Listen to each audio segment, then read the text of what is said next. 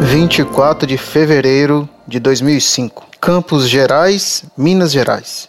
Como a TFP, entre aspas, arrebanha novos membros nos dias de hoje? Ilustre professor, gostaria de saber como a TFP, nos dias de hoje, faz para conseguir novos seguidores. Sei que antigamente eles invadiam o sul de Minas, por se tratar de uma região bastante católica, e levavam meninos para retiros espirituais em Amparo, São Paulo. Tem uma tia de Boa Esperança, Minas Gerais, que, entre aspas, perdeu quatro filhos, pois eles se desligaram da família e podem mesmo serem considerados ausentes que depois de esgotado voltou para os braços de sua mãe e acabou sumindo de casa. E o outro me esqueci. Ainda em uma segunda pergunta, gostaria de saber se a TFP faz lavagem cerebral ou é método indutivo mesmo. Desculpe o caráter leigo e até ignorante das perguntas, mas peço que me responda um dia, nem que seja via e-mail. Cordiais saudações. Muito prezado, salve Maria. A TFP está moribunda, na UTI, com respiração artificial, esperando a ressurreição de Dr. Plínio, que se anuncia agora, é a penúltima previsão para 2007. Enquanto se prepara um novo adiamento da data da bagarre e do reino de Maria. Creio que a velha TFP já não arrebanha quase ninguém.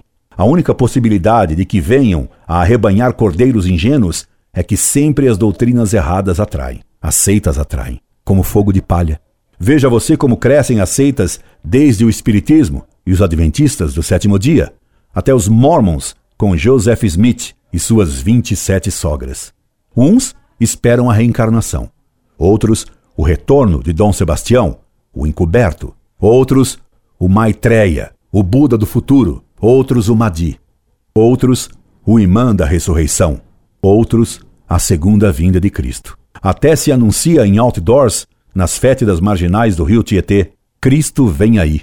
Como Jânio, que veio e se foi. Como se anunciava Lula lá e nós aqui.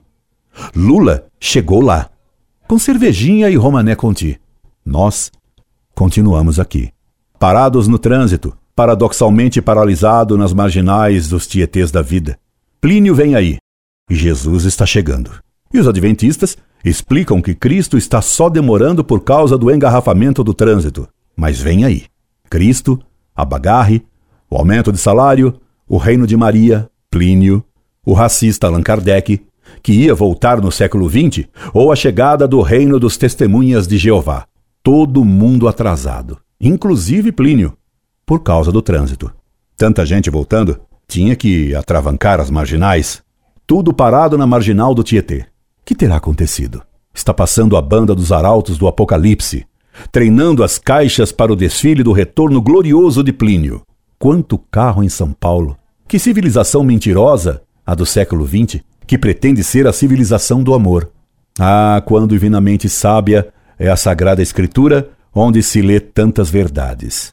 Por exemplo, Stultorum numerus infinitus est.